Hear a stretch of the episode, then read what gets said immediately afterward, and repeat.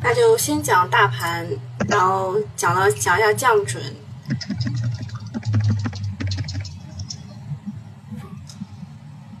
好，要准备了啊，差不多还有一分钟。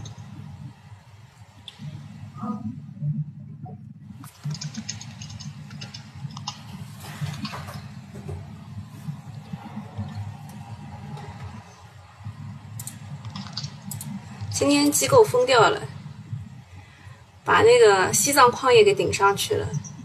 嗯。但他们今天出了那个金域医学，呃。对国际国际国际医学，就做那个辅助生殖的。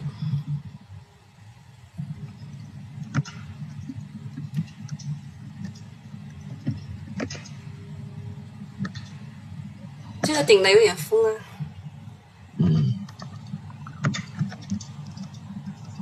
估计下半年郑州期还有一波了，现在各种大宗商品涨价涨得蛮厉害。嗯，是的。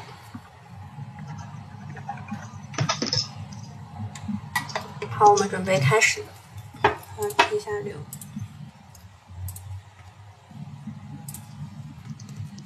好，欢迎来到整蛊时刻公司问答时间。我们本次请到的是王俊尧大姚老师，他呢已经来过好多次了，大家都非常喜欢他那种啊比较平实，然后又让大家点醒的这个风格。今天呢，他又要来点醒大家了啊！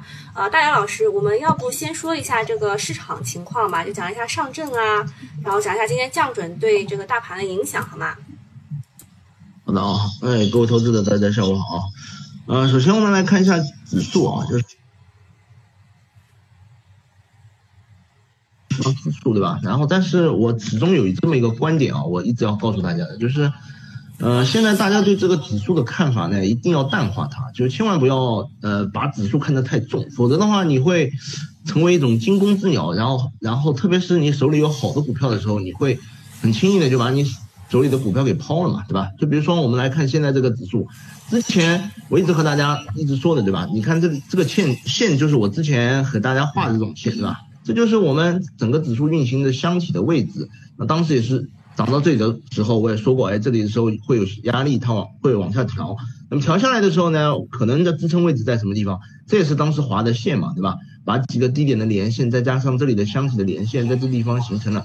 当时我讲的叫做这个叫做技术分析的呃共振点，对吧？这里会有强的支撑。那么现在呢，正好周末又又遇到了呃上周我又遇到降准这个事情，对吧？然后今天大盘一个高开。但是降准这个事情本质上来说呢，大家对它的预期也不要太高。它首先是一个慢变量，就它并不是是一个很很很快的一个一个影响大盘的一个一个因素啊。因为从历史上来来说的话，出降准这个事呃事情，嗯有涨有跌，有的时候跌的也比较厉害，对吧？也有涨的时候。但是它最主要的和当时的这个大盘的氛围有关。如果当时的大盘氛围是上涨的，那么基本上它还还还还会往上涨。那么如果当时是跌的，你要靠通过降准这个东西来来扭转大盘，那么的走势啊，其实也是比较难的。所以其实它更是一个慢呃慢变量，其实它更代表一种什么呢？就是呃本次的降准预计可能会释放一万亿的流动性嘛，是吧？那么在流动性释放的情况下呢，从中长期肯定对我们的这个嗯股市啊金融是有利的。那么最主要我觉得肯肯定体现在什么地方呢？就是现在。整个国家对吧？然后呃制造业还有包括像实体经济还是缺钱，那么通过降准的方式呢，也是呃希望这些钱往实体经济去，对吧？所以这次的降准和之前定向降准不一样，它是一种全面降准啊。所以呢，以这种方式去理解这个呃降准也好，这个指数也好，对吧？然后。呃，我是觉得不需要把指数的这种涨跌看得那么的那么的精细，但是有一点我一再强调的就是，大家一定要一定要去进行风格的跟踪，对吧？我每次节目我都强调这个风格，就大家可以看啊，这是我呃一直自己也在做呃大盘的这个风格的跟踪啊，然后呃这里有几种风格，就是大大盘、中盘，还有是小盘，对吧？然后分为大盘成长，然后呢啊。价值对吧？然后大盘价值、中盘成长、中盘价值、小盘成长和小盘价值，然后这里还多了两个，就是创业板和科创五零，对吧？然后呢，这里的周期啊都是在周线级别的，那么在这种情况下呢，我们可以跟踪整个大盘的风格的趋势啊，现在在在什么什么一种情况啊？那么现在来看的话啊，我一直和大家强调的啊，目前来说，啊，整个的市场的风格一定是要在成长股当中啊。大家可以看到，成长股是不是？你看大盘成长，哎，这里是红的，对吧？红的趋势在往上走，中盘成长也是往上走，然后小盘成长也是，然后我们再看创业板指数也是红红色往上走啊，创业呃科创板也是往上。大家再来看看价值股，你可以看到啊，整个价值股的状态是这个地方是一直是呃我们叫做熊市状态啊。现在中盘价值也是熊市，我们可以看到小盘价值也是一种熊市的状态啊。所以啊，如果说你手里面拿的股票它是属于偏价值风格的，那不好意思，那你和呃别的股票涨得再欢，你也是个熊市，对吧？那么你手里面如果拿的是呃特别是小票的的成长。那么别的股票跌得再惨，那么你手里面也是牛市的状态啊，牛市的状态，所以一定要去区分现在大盘的啊整个环境所所处在的风格啊。那么我一再强调啊，因为这个时候正好和我们宏观的政策也匹配上了嘛，因为在整个流动性至上的这个过程当中，对吧？流动性足够充足的情况下，根据 DCF 模型来进行估值的话，这种对成长股的估值是有利的，对吧？那如果说当这个当什么时候我们发现，哎，整个的流动性开始收，货币比较紧的时候，那么呢，呃，我们去关注价值，对吧？跟注跟关注价值，那么这也和我们宏观的分析也也对应起来，对吧？所以技术和分析，技术分析和宏观分析和基本面分析一定要相结合，对吧？相互佐证和印印证啊，对吧？那么这里呢，就和大家讲讲啊，大家一定最近要关注的是成长类的这种风格啊，然后呢，尽量把自己的仓位调整到。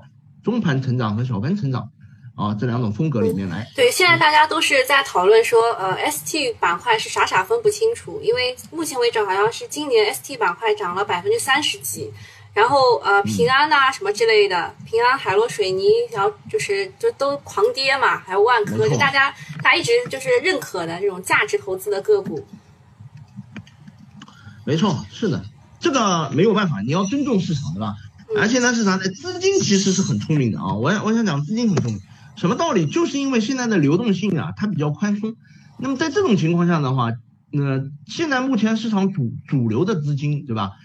之前的价价值股在 DCF 模型上面的估值不具有优势，因为呃现在的这个呃资金比较便宜，对吧？钱比较比较便宜，钱比较多的情况下。那么像他们这种高分红的股息率这种这种类的股票呢，它就没有什么太大的优势了，对吧？但是很如果说当哪天资金比较趋紧的时候，这个时候大家就要转变过来，对吧？转变过来。对，就是现在目前，就是这个降准吧，好像是打破了很多券商的这个下半年的就是策略报告，说这个降准以后，券商手撕报告连夜重写，是吧？就是降降准是不是给大家一个预期？就是下半年可能货币不会那么紧，就不像之前说的，呃，市场就是紧货币呀之类的那些。对，没有错，因为，呃，我一再强调啊，技术技术分析和基本面分析一定要结合起来，对吧？那么我在之前节目时候也一再和大家指出的就是说，你们看在这，呃，在这三在这个图的上半部分的话，它的风格就是成长。我们在一直跟踪这个风格的这个角度是从技术方面去跟踪哦。那么在这种跟踪的时候，我们就发现其实成长没有发生很大的调整，反而是价值类的这种风格还在往下走，对吧？那么这就代表着什么呢？代表着市场的资金也好，或者说呃呃大的资金、大的机构还是认为，对吧？这个资金面应该是偏偏宽的，呃偏松的。那么舆论它可能给你的导向是是希望往这个方向走，为什么呢？因为往价值方向走，因为这里跌跌多了嘛，对吧？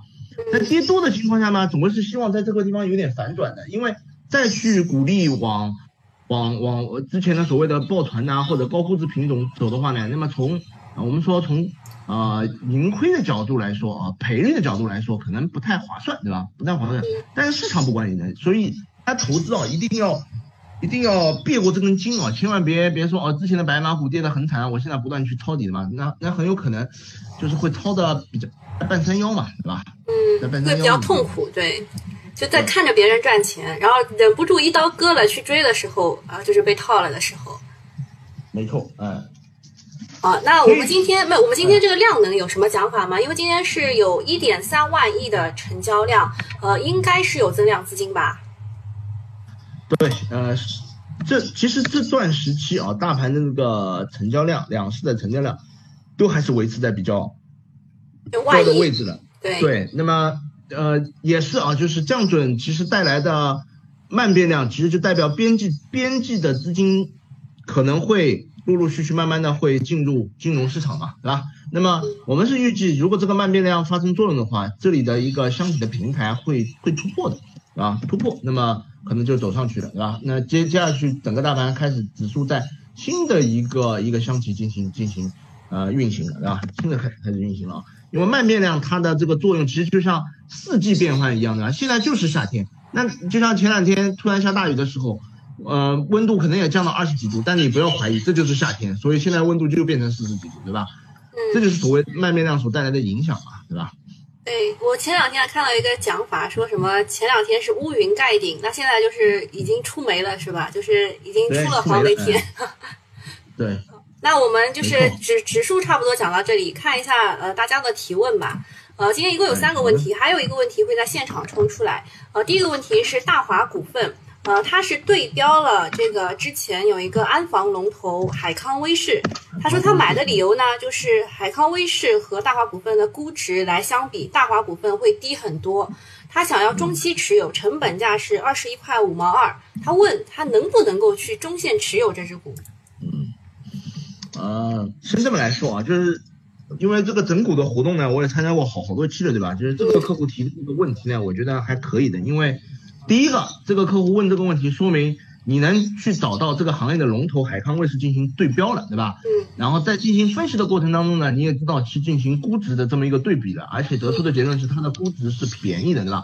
那就说明，呃，这个这个投资者呢，然后在操作的过程当中已经并不是那么的小白和盲目了，对吧？至少他能找到一定的方法。那么接下去来讲这个这个股票呢，其实也也要告诉这个投资者，就是说像这种样子的股票啊，我们是建议你买里面的龙头，对吧？为什么这么来说呢？我跟你一点点来分析啊，就是像大华，对吧？我特地拿这个股票，我们进行一个对比啊。那像大华和凯凯康卫视，对吧？我们来进行进行一下这两个公司呢，它的主营业务其实很相近的，因为都是做视频嘛，啊这一块，但是。呃，本质上来说是制造业，对吧？制造业，然后是提供了这种安防的视频监控的设备。那这两个公司现在的普遍的一个情况是什么呢？发现这个这个制造业的这个呃偏硬件的这种利润率啊，其实是越来越呃自己的收益啊是会越来越低的，对吧？因为赚硬件其实赚的是辛苦钱嘛，你要靠不断的这个呃扩产能啊，资本性的投入、资本性的开支，然后才能维持产能的。如果一旦呃，市场的风呃那个我们讲啊某个节奏没踩准的话，那么对公司的这个成长影响是很大的。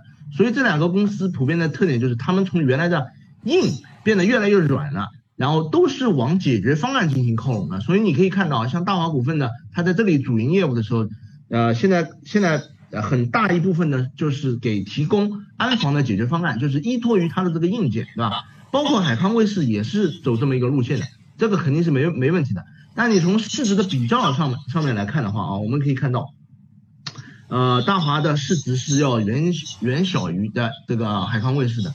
那么在制造业的这个企业进行比较的过程当中，其实规模优势是占很重要的、很重要的一个考量的点啊，因为行业的资源，然后通可以通过规模优势，然后控制成本，对吧？规模效益嘛，对吧？然后，那么我们来可以看啊，像制造业进行比较的话，比较成本就就很重要了，对吧？首先这两个公司啊，都是都是还可以的不错的公司，但是我建议你如果要如果要长期投的话，建议你还是要关注的是龙头海康卫视啊，因为呃呃，我们再从基本面来看啊，这个投资者看到的是这个地方，就是估值，对吧？没有错，大华卫视的它的。估值确实是要比这个海康卫视的是要便宜，但是平市场的资金它它是很聪明的，便宜和贵是有道理的，对吧？就像你你买一个东西，贵肯定是有贵的好处。那么反过来看，我们来通过它的成长性，你就来可以看到啊，为什么为什么说贵有贵的好处啊？从从这个一季报的情况来看啊，整个大华它的它的整个的规模的净利润是三个亿。你和海康威视比起来的话，对吧？海康威视是呃二十一个亿，二十一个亿。你再从这个一致预期上面来对比的话，大华是严重的，我们叫做低业绩不及预期啊，不及预期。那么相比之下，海康威视就要好好很多。然后我们再把它两个的这个股价的走势，你可以对比一下啊。我我这也是教个简单的方法啊，你叠加一下，你叠加这个品种，你叠加一下海康卫视对吧？海康卫视叠加一下，你把它们的这个走势你比较一下，就是明显的是，一波上涨的时候，这个呃这个呃灰色的部分是是海康卫视啊，你可以发现就是涨的时候海康卫视涨的会比大华多，跌的时候呢，然后呢啊海康卫视还跌的少，这就是资金对这种制造业的股票它是有很很大的青睐，它的青睐点就是它的成长性，然后大华的成长性明明显是要弱于。海康的啊，所以既然你说的是呃中期来持有这个呃中期或者中长线来持有的话啊，那么同样的概念，我还是建议你你换成海康对吧？海海康，因为呃制造业的比较其实很简单，第一个就是比成本，第二个就是比这个资本支出，对吧？这这两点的情况下，其实对应的就是成长性，成长性呃海康威视明显的要比大华要强很多，对吧？强很多，而且。再从技术分析的角度来来说的话啊，然后海康卫视的筹码的筹码的，我们来可以可以看到筹码的这个紧凑度，对吧？紧凑度是明显的要好于大华。你来看，同样的一个四月份的时候，海康卫视是业绩超预期引发了一个跳空，并且它在这个过程当中进行筹码的收集和紧凑，很有可能会在这里突破。但是反过来来来看的时候啊，大华在这个地方是业绩低于预预期。然后，并且走出了一个下降通道啊，下降通道。所以在这个过程当中呢，我是觉得，呃，你与其这么来做的话呢，不如投龙头啊，投龙头，长期持有啊。海康卫视，我建议你换一下。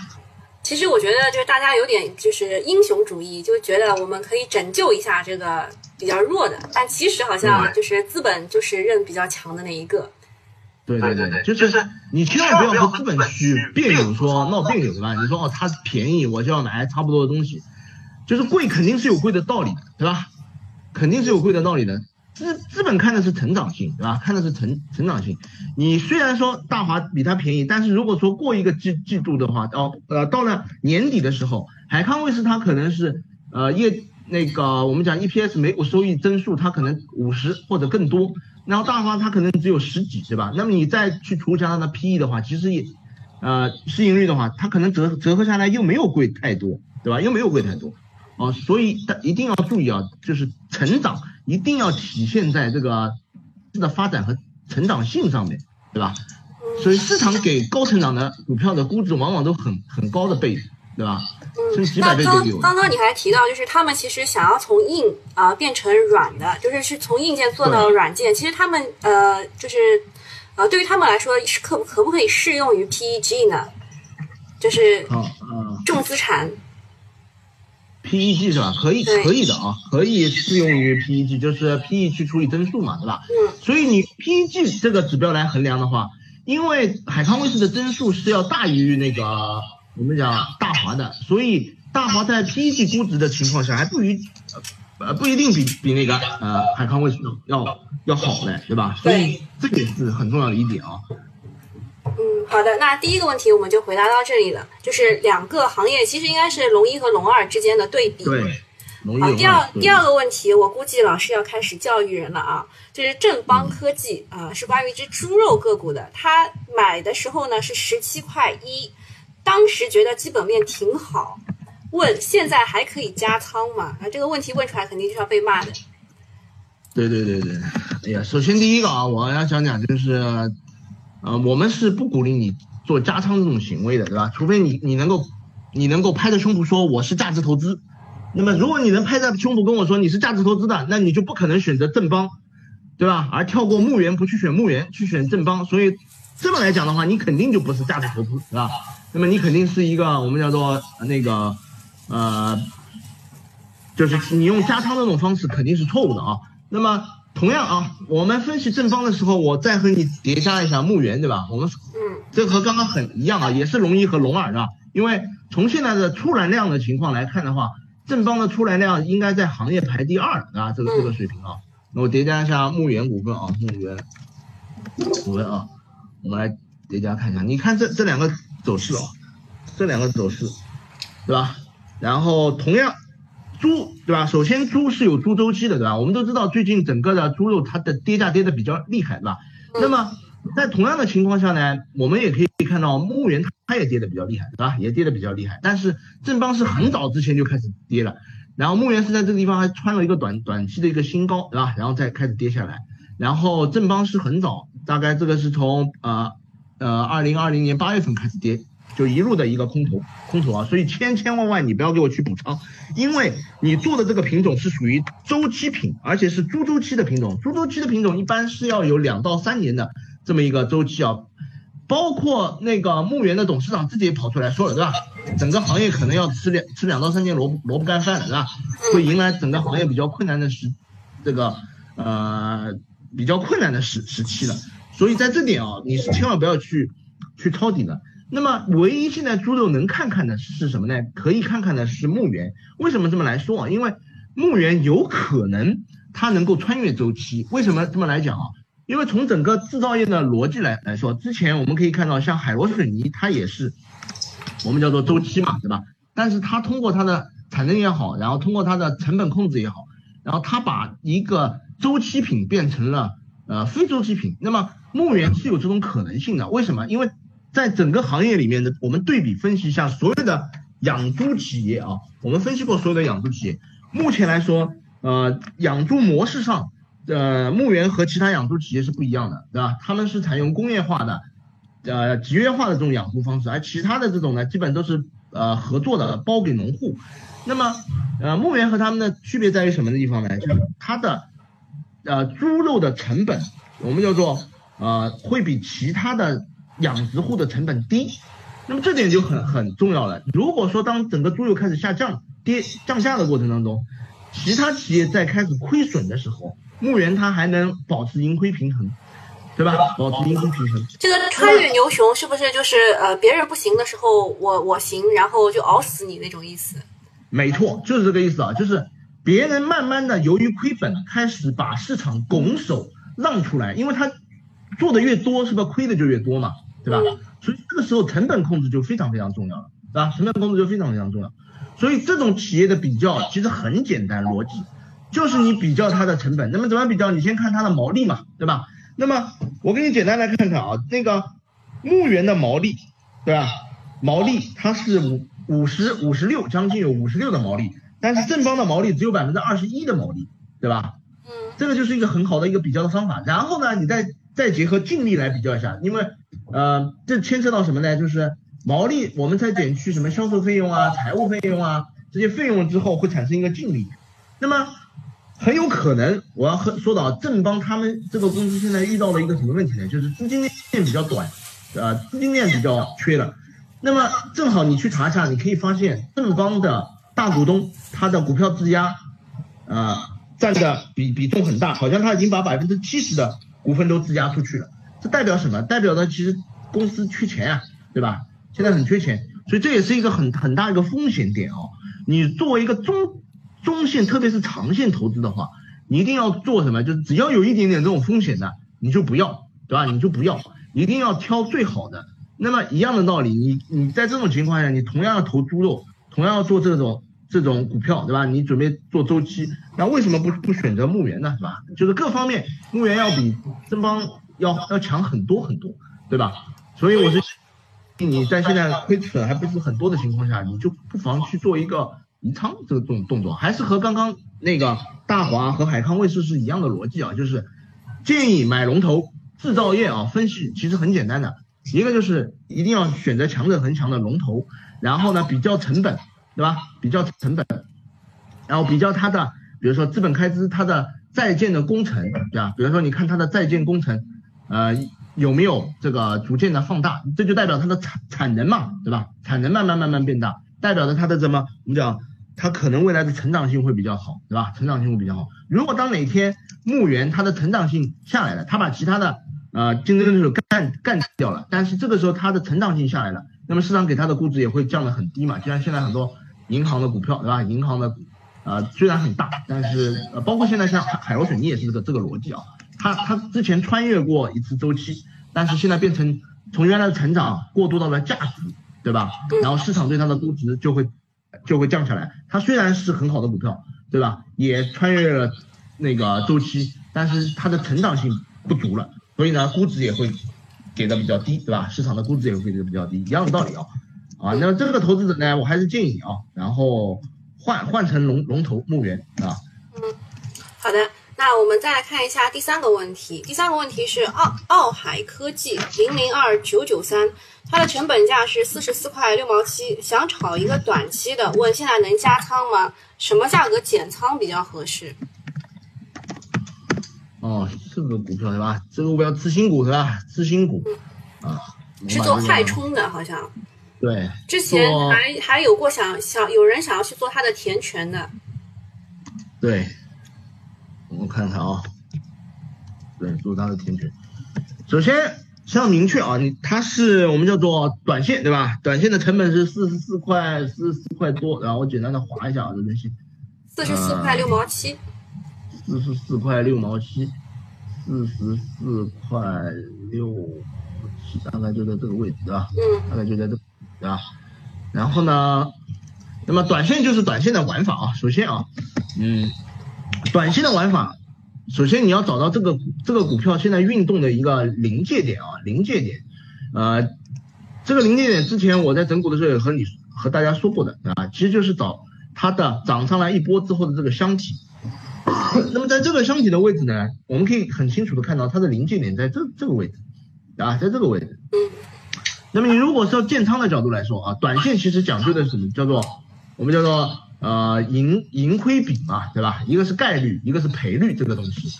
那么好的盈亏比呢，你可以结合随便什么指标，像我现在下面这个指标，其实其实不要看它花里胡哨的，其实就是呃嗯 SKD 对吧？稍微参数调整的调整了一下的 SKD。那么在这种情况下，你可以结合这种，比如说当它跌到了临界点附近的这种位置，然后并且呢 S SKD 的位置在下面的这个这个。啊情况下，然后你选择一个建仓，所以其实好的位置啊，应该是在是在临界点这里的时候。那么这样子样子的情况下呢，你可以干嘛呢？你可以设比较好的好的止盈和止损，对吧？你可以设比较好的止盈止损，比如说你在这个下面，你在这里我设一个止损，然后呢再在上面高点的这个位置，对吧？前期高点附近下来一点点，哎，对吧？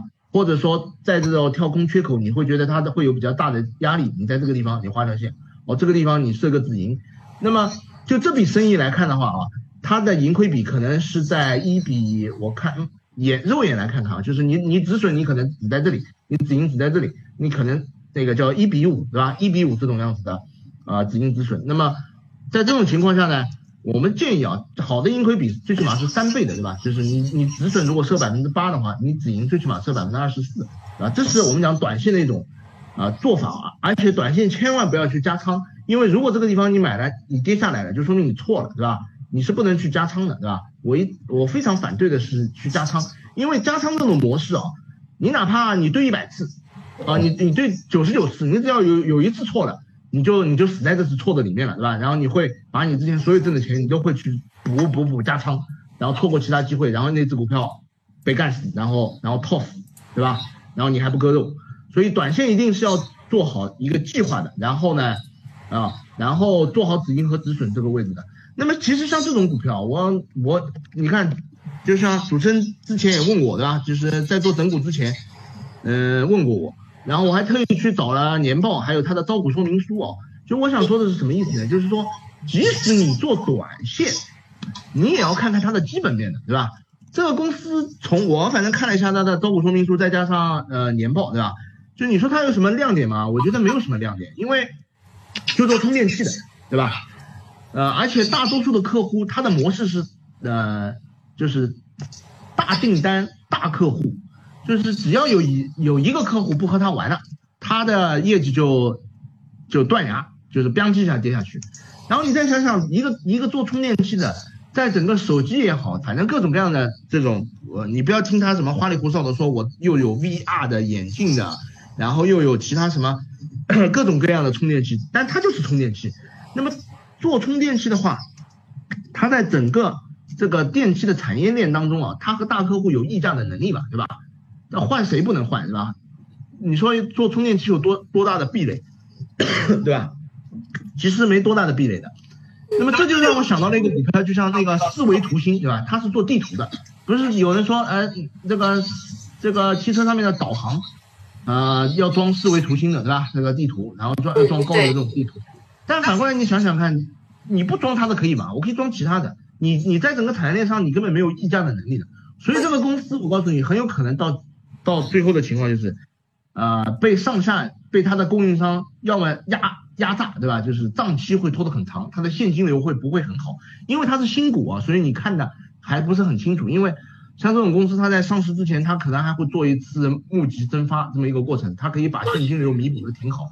但是类似的像这种公司，我可以跟你讲，根据我的经验来看的话，它的盈利模式、产品没有什么亮点，又是做大客户订单模式的话，所以成长性也不好，它的生意模式也不好。然后呢，它的利润率各种呢，其实也不会做得很高的，是吧？所以。在这种情况下，除非来一波，他他蹭一个热点，是吧？所以这种公司他就要去蹭各种各样的热点去，对吧？有可能他去做快充，有可能他去做做各种，比如说呃汽车充电，对吧？我我也看了一下市场对他的这种舆论的评论嘛，他也自己来来来来来说他自己没有做那个叫叫叫什么不设计好像电动车的这种充电的东西，对吧？所以其实本质就是要他只有蹭一波热点才能起一个起一波行情，对吧？本质涨涨的是什么？涨的是 P。啊，P E 啊，就是市场的情绪啊。我们我我一再要教育各位投资者啊，就是你我们很多散户或者说普通投资者一直在做一件什么事情呢？就是你你们看太多的不确定性的东西了，对吧？就是一直去猜，哎，这个股票它有可能重组啊，这个股票有可能呃迎来什么样炒什么概念嘛？研究股票的确定性上，就这个股票它好不好，它有竞争力没有，对吧？它的行业的空间发展怎么样？哎，当你找出这种有确定性的股票，你在这些股票里面你去做投机，你的成功概率要远远大于在这种不好的股票里面你去做投机，对吧？就说反过来讲，你即使去做投机，你也要去找好股票去投机，因为你做错了，对吧？人总归会有这种我们讲你你战胜不了自己情绪的嘛，你你不去止止损，对吧？或者怎么样，你可能会有这种情况。那么即使你有这种情况出现的时候，你买的是一个好股票，那么你你你不去止损的话。你还能通过这个公司的业绩成长，对吧？你可以解套，然后你可以长期你拿着，你还能挣钱。但如果是买的这种基本面不好的这种情况下，我那到时候就很惨了，对吧？然后又再加上自己本身的交易行为是错误的话，没有止损，然后不断的补仓，那你想怎么可能能挣到钱嘛，对吧？嗯，啊，讲到这个就是这个客户单一性的话，今天有一个个股灵异制造。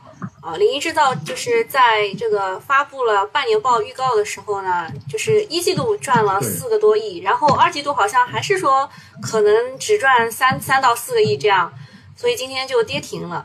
这个也是就是客户较为单一的一只反例吧。苹果呀。嗯，对，它是苹果产业链当中的。是的，是的。所以像这种，我们和大家讲啊，各位投资者讲，像这种客户大客户比较单一的。大家一定要注意，一定要注意这种风险，对吧？因为它的本身就不把控就比较难，对吧？把控就比较难，所以是不太能够长期持有的，对吧？那么像这种有的有的企业它还有，比如说核心竞争力，那还好一点，对吧？像有的就像刚刚那那只股票，对吧？奥海科技充电器，你说有什么？太太大的这种。之前有，之前有一 份研报是民生证券出的，说它的这个充电器可能未来还可以和什么第三代半导体什么碳化镓那种就是扯上关系。然后他们当时给的这个目标价是七十四块。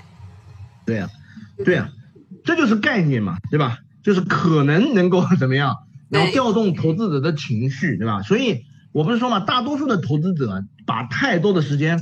放在了这种不确定性上面去去的研究，那本质和赌博有什么区别呢？其实没什么区别嘛，对吧？就猜嘛。那还有其他可能的，对吧？好，我们现场现场还有就是还有个问题是现场抽出来的，呃，有一个人他是他是说他也想请问一下这个汇畅通讯三零零五七八，它的成本是三十块四毛九，六月十七号买入的是重仓，呃，请教后续还能够去持有这只股吗？三十块四毛九买的，六月十七号。三十块，三我看一下啊，三十块，嗯，我简单画一下。三，呃，他是准备中长线持有还是短线？呃，应该是短线吧，他是重仓股。嗯。哎呀，这个，这是比较讨厌的啊。首先啊，嗯，我们来看啊，就是短线战法，我要强调一点啊，短线战法目前来说，像因为我自己本人也研究程序化、量化，现在测下来啊，短线战法最有效的方式是动量投资。什么叫动量投资？你可以简单点点，就是强者恒强。其实短线战法的极致是打涨停板，对吧？就是就是你赌通过这个动量，然后明天它还能再涨，还能往上冲，对吧？是这种啊。所以短线我是建议，如果你要研究短线的话，你你还不如去研究动量，对吧？研究动量。那么像像这个票啊，标记一下子一下子冲上来啊。首先啊，我们还是还是这样的，看看看看它的整个基本面的情况啊。像这个票的话。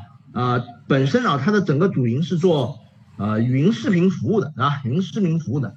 那么这个公司的这个呃整个的基本面的情况，我我先我先呃毛估估的看看啊，因为也是主持人刚刚问啊。对，就第四个问题是现场抽出来的，也是就是对，我们现现在就就是现场看一下吧。嗯，就是首先啊，这个公司。就是像这种票，我之前和大家一直提提过的，是吧？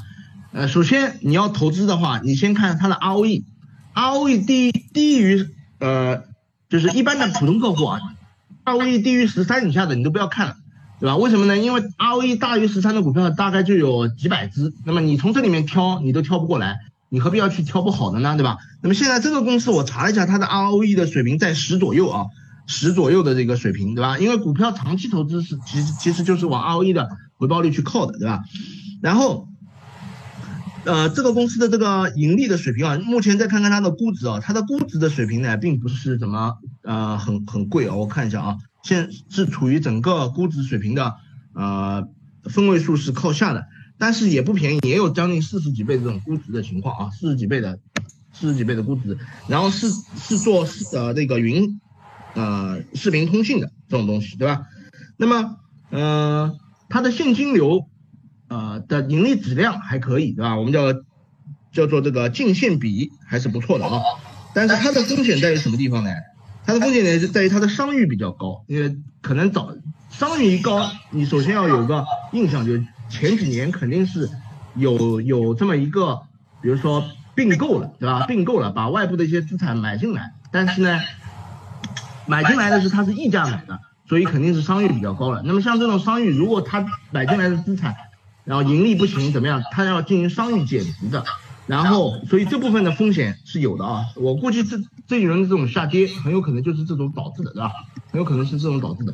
然后你可可以看它的股价本身来说的话，这是这种股票的特点，它也是周期性的，不具有我们叫做啊价值创造的，对吧？因为之前我一直和大家提提到过的，对吧？你价值投资。很重要，看要看一个 ROIC 的一个指标。那么这个公司的 ROIC 的是多少呢？它是在，呃，去年是呃九点几，对吧？连百分之十也不超过。那么，嗯，其实它是属于一种价值毁灭型的啊，价值毁灭型的那种公司。那么在这种情况下呢，那还是强调啊，基本面肯定不好啊，基本面不好。那么你现在又去做短线，那么在这种短线的情况下来说的话，就很难讲啊，很难讲，因为，嗯，你看这个公这个。呃，这个票的它的临界点你能找吗？一波这么起来，对吧？然后，呃，你很难找到临界点啊。我我来简单来画一下，像这波涨上来，到目前为止，你能说这个地方属于止跌了吗？不好说，对吧？除非它是怎么种情况，它这里涨完再上来，再在这地方做一次确认，这个地方会形成一个我们叫做临界点啊。这个地方还不能讲，它有可能啊再上来一下，它就它就跌下去了，所以。这个也正常，就是他买在了这种成交量放大的这种位置，对吧？就就是套在这这里的这个位置，所以你我是建议你做好止损准备吧，对吧？就你你不行就呃控制在八个点八个点以内，对吧？你就就止掉它吧，对吧？止掉它，而且你又说重仓，这又是犯了很大的短线的忌讳，对吧？短线你怎么可以单票重仓呢，对吧？就是这是很忌讳的啊，短线单票重仓，我我理解下来的情况，很有可能你在这里买，买了之后你可能一点点一点点补补下来，补成重仓了，对吧？补下来补成重仓了。所以这种模式本身就是错的啊，然后这个股票呢，其实也并并并不怎么值得去去讲，对吧？你让我短线去猜怎么样，其实很难啊，非常难，对吧？因为你说举个例子，我真的能讲的很很好的话，那我自己去搏它了，对吧？然后这这两个高点一连，你可以看到这里又是一个压力线的位置啊，又在又是一个压力线的位置，对吧？所以所以很难，你真的要买的话，你反而应该是等到这个压力线突破上来，在这里走稳。对吧？然后在这里的箱体走好的情况下，对吧？我看看啊，在这里的箱体走好的情况下，我觉得你可能，你可能，你可能还能，还能，还能稍微看看，对吧？我建议你去，你止止损吧，对吧？然后一定要把仓位控制下来。嗯，对，在就是在不确定的情况下，这个可以就是做一下，就是至少要减仓吧，对吧？对对对对，还是模式啊，我是觉得交易模式你绝对是错的。对吧？你肯定是错的，错了的。就短线的交易模式，你如果是这种模式做的话呢，呃，你可能短期，比如说你熬，你现在是浮亏，你熬你熬，它可能过来反转，这就是运气哦，就是这是最可怕的。就是我一直强调什么？这个资本市场、股票市场啊，可怕在什么地方？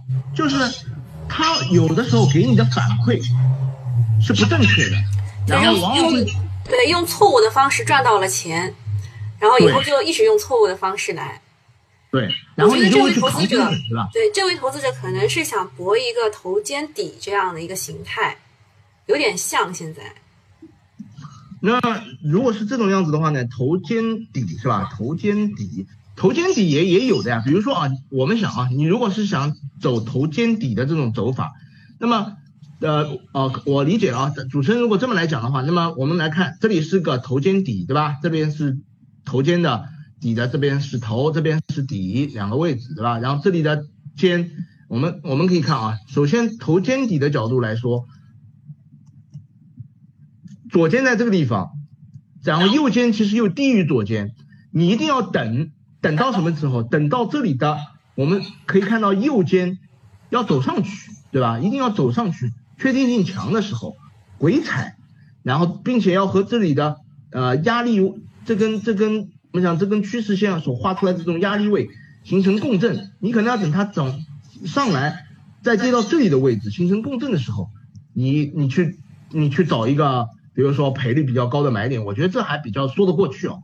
但是你去买在呢本身就在压力位的这个这个位置，我是觉得本身技术分析上也是不妥当的啊，因为很多很多投资者入行的时候肯定是从啊技术分析。进来的对吧？但是可能你连技术分析你也并没有看得看得很明白对吧？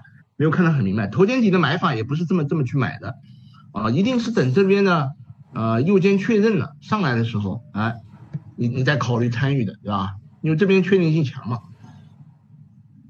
好的，那今天这位投资者非常的幸运啊，是现场被抽出来的一个问题。呃，我们就回答到这里了。因为这个个股啊，其实是在二零二零年的春节的时候有过一波很凌厉的上涨。当时呢，是大家全部都窝在家里，炒的是云概念，对，什么云办公啊，啊，什么，然后孩子应该也是云教育那一块，就当时是涨得非常的高的。现在呢，它现它现在是不在风口上。对，所以大家看啊，像这种股票投资啊。非常，我再要强调一点啊，你看像这种股票，它风口一来往上吹，但是它没有业绩的话，它涨到哪里再给你跌回来，对吧？涨到哪里，像像这种山山顶上肯定套了很多人嘛，套了非常多人，所以我一再强调啊，就是你拿第一个，你哪怕做投投机，你做短线要挑好股票，对吧？好股票，然后呢，你如果真的是做短线，你不不在意股票的，你就是研究动量，对吧？你就去研究动量。对吧？但是你一定要做好严格的止盈和止损。但是我是建议大家把大量的时间花在研究股票的确定性上，啊，就像刚刚和大家讲分分析的，呃，两只股票，对吧？像我讲的牧原也好，讲的那个海康卫视也好，这两只股票的确定性就很强，对吧？特别海康卫视啊，牧原它可能还要还会受到周期呃猪肉下降这个呃影响，但是呢，它可能不怎么涨，可能还会往下跌一跌，对吧？但是海康卫视是比较好的好的票了啊，对吧？是这种，所以大家应该放把把这种精力放在。但但海海康威视也有一个就是不太确定的点，就是它就是被美国列入了那个实体清单，就是那个就是这个外资就不会买它了啊。没有关系，这个事情辩证的来看，对吧？它被美国列入实体清单的，你说淘宝怎么没有被列入，是吧？说明这个公司确实是在技术上，对吧？是有很大的优势和壁垒的，对吧？那么国内的市场。首先啊，也不小，对吧？也不小啊。那么或者说他他没有，或者说他是为军方提供了某些啊零部件啊，因为美国就是列入清单的这个就就是条件就是啊，可能和中国的军方有关。对，所以这个事情呢，我就觉得美国列入，那其他还有其他国家嘞，对吧？你走海外出口的话，你还可以卖给其他国家，我觉得这个都不是问题啊，都不是问题。不不是不是核心的问题啊，对业绩好才是最好的。对，大家一定要研究这种确定性啊，对吧？它的它的竞争力还在不在，对吧？它的成本优势还在不在？规模优势还在不在？这些东西都在，它哪怕市场调整一下跌一跌，我觉得这反而是很好的，我们讲入场的时机嘛，在找到我们之前所和大家一直说讲的啊股票入场的这种临界点的低位这种位置，对吧？然后你找个安全点分批进，对吧？然后长线拿，我觉得这样子才是真正我们讲啊投资股票的的好的一种模式啊，对吧？好的一种模式，你老是去去去搏这种不确定性的概念，然后短短就其实就凭自己我们叫意淫呀，就是你自己歪歪，然后想各种各样的东西，可不可能？可不可能？对吧？这其实就是赌博啊，对吧？就是赌博，那你还不如真的去赌博嘞，我觉得这个这个还还强一点，对吧？还还强。打涨停板。对，你要不就研究打打打涨停，对吧？打涨停，但是我反话又反过来讲，打涨停现在这个战法呢，前几年很有效，但是现在越来越无效了。什么原因啊？因为我们从券商端给大家讲讲，就是第一个，呃，监管很厉害，现在对吧？嗯，监管非常厉害啊。第二个呢，你普通投资者你打涨停没有优势，因为你你的跑道首先是不快的。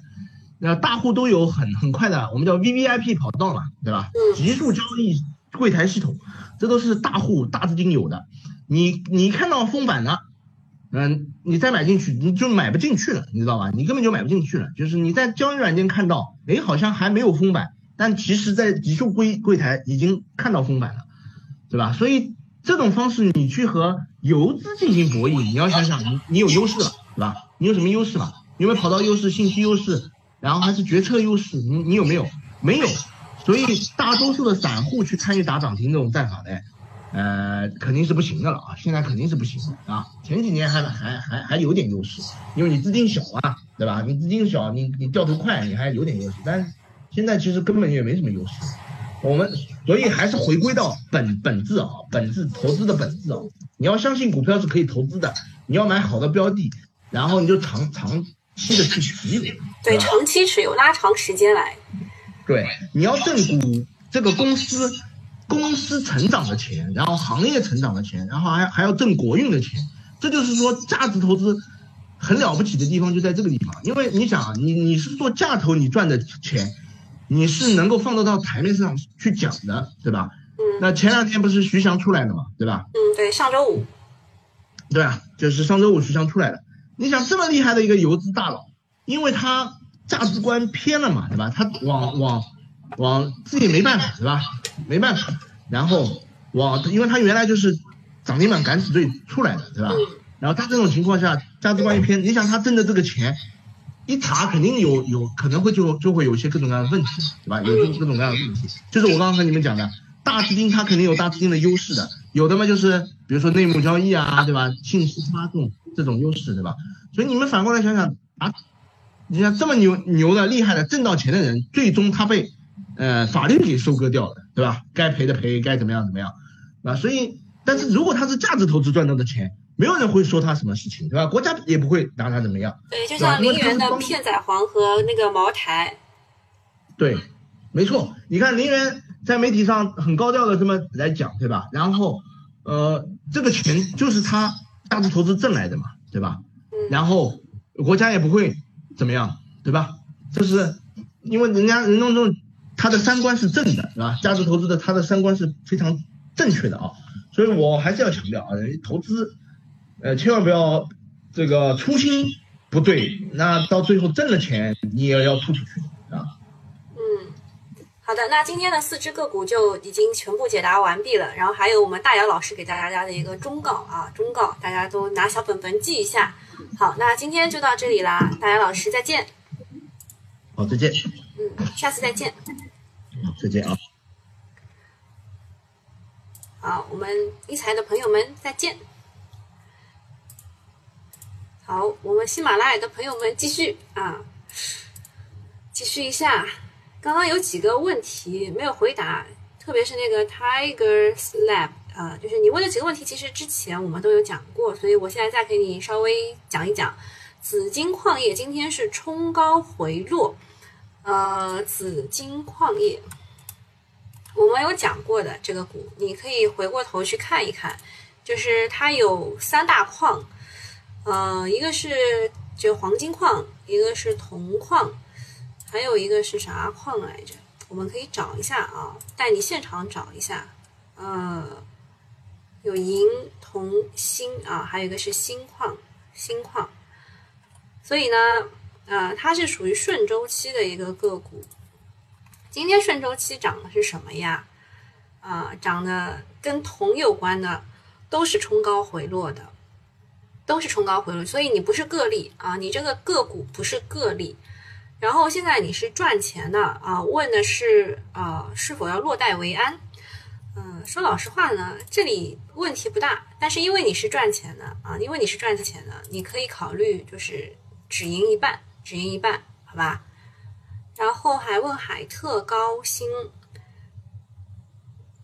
半导体有回调，然后军工又看不清。海特高新，呃，它是因为军工涨上去的，然后后面半导体又给了它一些加持啊，半导体在这儿又给了它一些加持，嗯，现在确实啊还蛮难看清楚的，嗯，谁都看不清在这个位置啊，谁知道它会不会继续往上呢？啊，会上通讯就刚刚老师讲过了，华丰化学。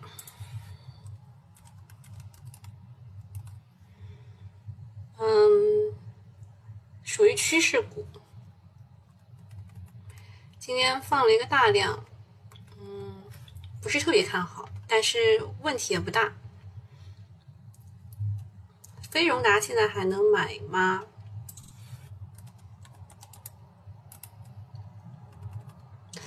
哇，这个是之前单边下跌啊，现在。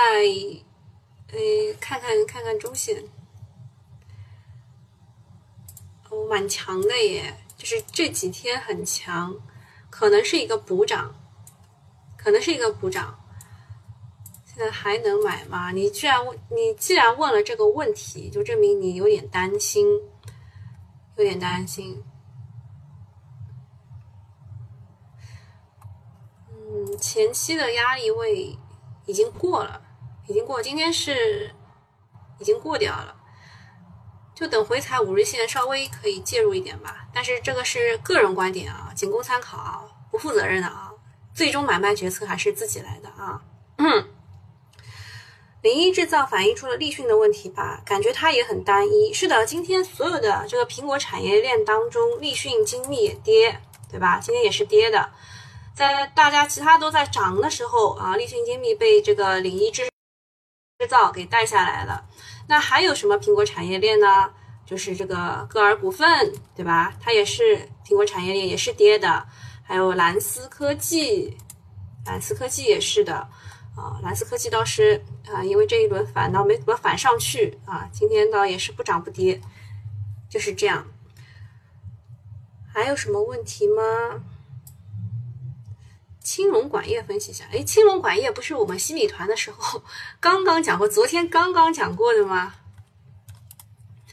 青龙管业这一轮啊，涨的是塑料啊，塑料就是它那个管子嘛，也是有 PVC 的呀，对吧？那 PVC 是怎么做的呢？你不要管啊，大家认为它跟它上游是有关系的，就是就是这么个理由嘛，对吧？而且这个防汛啊什么之类的也是要用到管子的嘛。我们当时是按照防汛讲的青龙管，也没想到它今天涨停了啊。当然还有什么泵啊，那个什么你们都知道的呀，对吧？我们西米团都讲过的呀。哎，你们看一下这个提问要求啊！提问要求，我为什么要回答这个 Tigers Lab 的问题？因为它完全按照要求写清楚了代码名称、买入的理由、卖出的理由，还有加仓要不要加仓，要简明扼要的写一下。你看，你看人家是怎么写的？看人家怎么写的？你们你们再看看你是怎么写的？利亚德分析一下啊，这个不回答。嗯，不过这次苹果给立讯它组装，感觉业绩会有提振，形态比歌尔等等好很多。嗯，我想一想啊，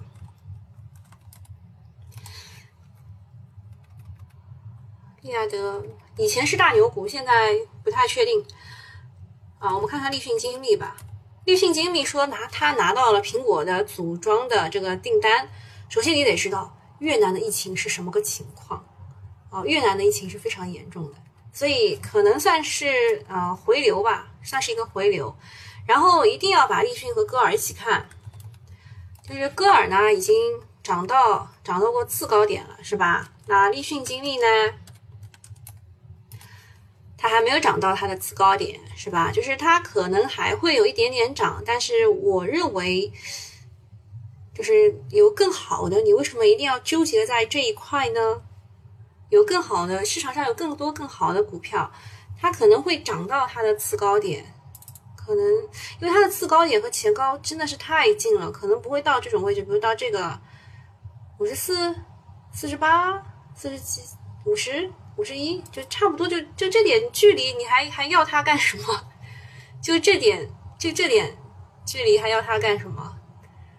就它在这一波往上涨，就是跟那个戈尔要去齐平，然后又有好消息利好的时候，你不玩它啊？你现在就认为它还能涨？嗯，而且你一看啊，立讯精密为什么会亏钱？他给的理由是说什么？呃，国外什么什么情况啦？然后国内我们的成本啦什么之类的。那绿呃这个那个零一制造亏钱对吧？那立讯精密同样的问题啊。同样的问题啊，随缘是原问，今天汽车股都大涨，但是华域汽车没有怎么涨啊，朋友啊，汽车股大涨，你得看看它汽车股涨的是哪些股啊？汽车，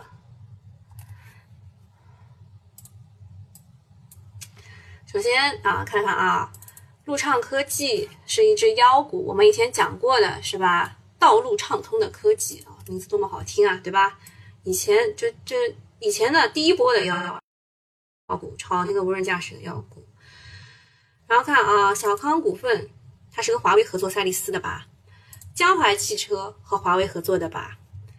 比亚迪是呃这个新能源汽车吧？还有还有什么？就是它每一个汽车都是能讲出理由来的，它为什么能涨？然而，这个华宇汽车吧，没有，就是没有什么故事，没有什么故事。说新产业，等风打飞猪，哎，这个名字非常符合我们群的要求啊，就是等风来，坐等抬轿子。新产业是做医疗保健的，然后五月二十四号看到社保加仓后一直买入。五月二十四号，你得知道社保它是干什么的？社保虽然它是不亏钱，但是它不一定只在这一只股上不亏钱，它可以拿很久，它可以拿很久啊。社保加仓不代表它短期内会涨啊。有一只个股，社保四年都没有减过仓啊，没有减过仓，你们知道是什么吗？它是做什么的？全自动化免疫分析仪器配套。体外诊断产品，它可以和这些媲美，有专利，就是它的基本面不会差啊。社保加仓的，基本面都不会差的。然后社保可以拿很久的啊，举个例子，华鲁恒生这只股呢，社保买了以后四年都没有动过啊。我们看月线吧，月线看得很清楚，四年嘛，就是往前推啊，一七年买的，啊，这个就是社保买的，它有赚也有亏，但是它拿着不动啊，它就涨上去了，是不是？社保买的不一定是短期内它就能涨上去的，它也可能买在这种位置啊，它也可能买在这种位置跌的位置，你得陪它熬啊。买社保，就社保买入的不一定就直接能涨上去的，它可以四年不动，你可以做到吗？啊，就问自己这个问题。好啦，那今天差不多就到这里啦，啊，没什么问题，我们就到这里啊，拜拜。